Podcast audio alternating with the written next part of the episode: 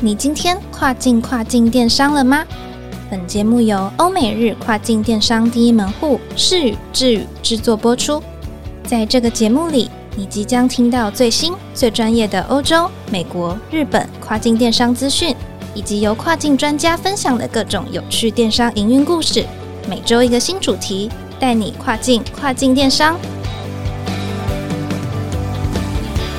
Hello，大家好，我是 Doris。我们都知道，在这几年，中国大陆的电子商务市场可以说是规模相当庞大，电商的市占率高达九十个 percentage。其中呢，阿里巴巴、拼多多还有京东更有九成以上零售商的商品。光是去年的淘宝双十一的成交额啊，就来到了二十四小时高达四千九百八十二亿人民币的惊人销售数字。除此之外呢，根据拼多多在今年二零二一四月份所发布的最新财报，也显示非常懂得掌握分销裂变秘诀的拼多多平台呢，活跃卖家数达到将近七点九亿，超过同时期的劲敌阿里巴巴的七点七九亿，而京东的规模也正在飞快成长中。最新的财报显示呢，今年第一季的营收就高达了人民币两千亿左右。而随着中国大陆这一波群雄崛起的电商潮啊，这几年企业呢更是透过丰富的国内电商操作经验，拓展跨境平台的相关市场。因此呢，中国大陆卖家在 Amazon、在 eBay 等等跨境电商平台上也有强势表现。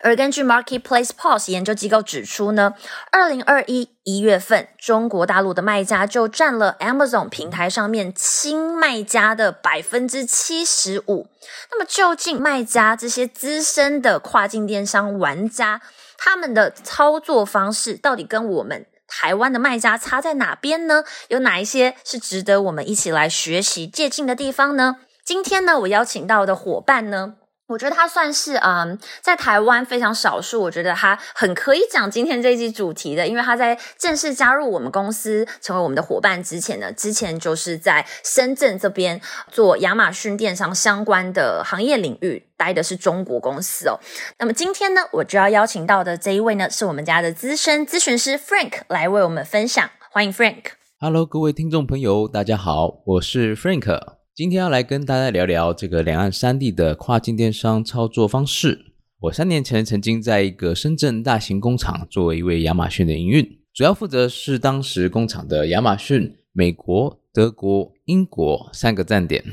从选品、产品设计、商品文案、图片以及广告关键字，甚至是贴标出货等，我其实都有参与到其中。这样一个一周六天的亚马逊运营工作，也因此累积了这个亚马逊相关的经验，也在当地参加了许多亚马逊卖家集会或是课程。因此，想透过本集的节目内容来和大家分享我亲身在当地观察出的几个营运的特性。那第一个我们要来提到的就是中国大陆卖家对于跨境电商的积极度这件事情。当时我去过四个不同的城市，分别是深圳、东莞、中山跟长平。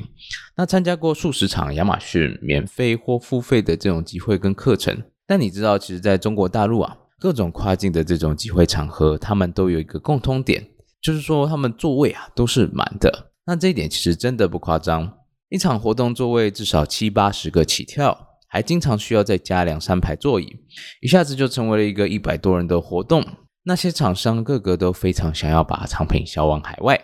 我也曾经拜访过比较知名的厂商，如 Anchor 或是 Oki，他们位于深圳的这个公司啊，你一进到他们的办公室，你就可以看到选品部门桌上摆满着玲珑满目的这个潜力产品。那一个这样子非常快速且积极的工作步调。结合了一个跨境的这种趋势，带着公司飞快的成长。我想让大家去了解的是，在当时我看到是这样，无论是官方 Amazon 或者是当地的厂商们，都非常的支持去踏入这样的跨境市场，尝试着这种新的销售模式跟渠道，也是每年中国大陆卖家的这个数量啊，都是以数十万的数量在增加的主要原因。那第二个，我们来提，就是说，从中国大陆的工厂端、品牌端，还有这个呃贸易商的三种身份去看待跨境电商。那我们先首先从这个中国大陆的工厂开始。那我会说，其实工厂是有这个相对好的产品开发能力，能透过这个调整模具或是搭配新零件，跟技术，就可以去制作一个有别于市场的一个新产品，而且在打样生产时，其实都相对的有弹性，尤其是跟这个最小起订量这个部分。如果是贸易公司或是品牌商，以前想要采购买卖一个产品，经常都需要五百到一千单位数量才能去下定生产。这对于需要去做开发测试新品的这种跨境生态工厂，无疑是有一个非常大的选品上的优势跟帮助。而且在几年前，中国大陆的本地电商啊就已经开始蓬勃发展，使得当地就已经有非常多的工厂已经拥有面对客户端销售的经验。也能习惯这种跨境电商的出货模式，那再只需要找到一个对的这种跨境的人才，那就能跟个跨境电商市场无缝接轨。那接下来我们来提的就是品牌商，品牌商可能会拥有工厂，或是其实是一个贸易商，拥有自己的品牌，并广为推广他们自己的品牌产品。那我们真会说，其实一个好的品牌商会拥有完整的品牌概念跟客户端行销经验。他们可以利用原有的这个声势跟行销资源，那只要调整一些行销策略，配上在地化的素材，就能非常快速的进入这样的一个跨境电商市场，开始在海外推广以及累积品牌的动能。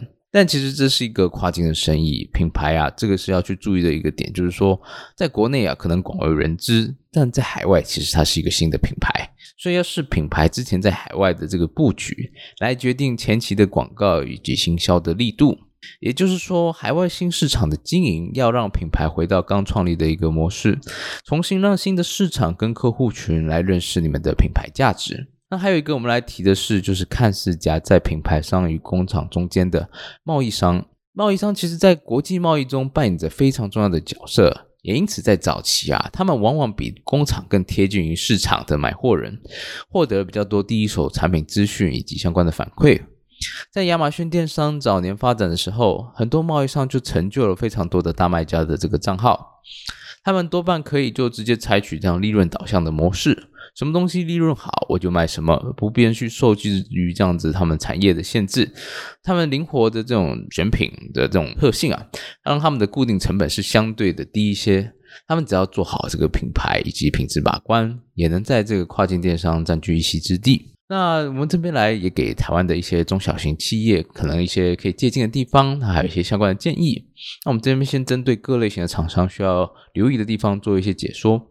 像如果是传统工厂朋友，一般来说都需要再加强一下这个客户端的行销经验，可能以前没有做过这相关的美工，或者对一些文案上面比较没有去做过研究或分析的话，那一定要有一个这个做跨境电商的觉悟，你一定要找到这种相关的人才，才能来帮你去推广这个跨境电商的生意。那像是品牌商的话，如果早期从来都没有在海外去经营曝光，那这是一定需要相当程度的这个在地化素材以及广告促销，作为你们这个早期的品牌推广动能。但这边也要特别留意一下，就是说，如果你在当地原本有配合的这个经销或代理商，这会是一个潜在的风险。例如，就是说，像你们品牌在跟代理商啊，其实会有定价跟销售渠道的议题。代理商是否他们也能在 Amazon 上出货呢？或者是说，像你们品牌如果去参加这些线上的促销活动，那如果在短时间内它低于这个代理商的线下的定价，那他们也会就是产生一堆相对的抱怨。所以说，在这样一个定价或者是刊登上的定位，一定要事先做好相对应的沟通。那在贸易商这个部分啊，我想要跟大家去提到，其实跨境电商是一个去中间化的过程。传统上，其实大家原本要透过贸易商、进口商、大盘、中盘、小盘、零售商，最后才是看到我们实体在流通的产品。所以说，这样一个跳过中间商的过程，工厂可以直接出货给亚马逊客户，甚至就是这样省去了各级供应商的这个层层利润，直接把这个呃价格转嫁在就是说，哎，售价，然后利润也是回馈给就自己本身跟消费者。所以说，贸易商一定要在这样个这样环境之中，找到自己在跨境的呃优势定位以及这个价值。你擅长什么样的一个产品，经常贸易的项目，那你要做好这相关的品牌跟选品，那你还是能在跨跨境电商中有非常好的表现。那最后，简单来说，就是一个注重细节、同中求异的过程。经营跨境电商最基本也最重要的就是小细节的部分。举个例子，很多人有时候可能会觉得，哎，这种图片素材、广告投放这些事情有做就好，但其实这些东西都非常需要去下功夫。如果可以做到精准又吸引人，其实就能做事半功倍。那也建议各位说，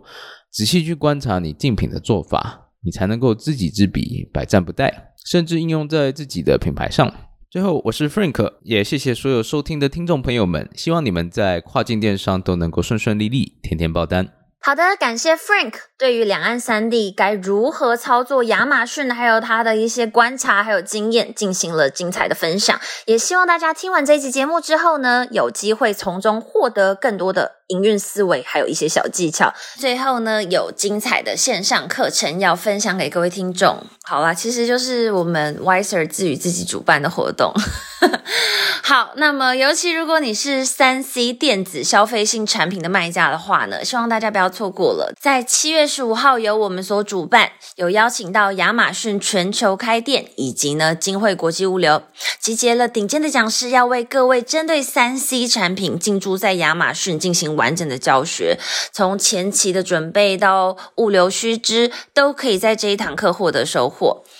想要找到报名链接的话呢，请点开我们跨境跨境电商节目的资讯栏，找到报名链接。或者呢，真的找不到的话呢，你可以 Google 搜寻 Wiser 脸书或者是官网，找到相关的资讯。欢迎各位听众朋友们踊跃报名喽！别忘了每周二早上八点钟，依然要记得准时收听我们的 Podcast 节目，让我们带你跨境跨境电商。我是 Doris，我们下次再见喽！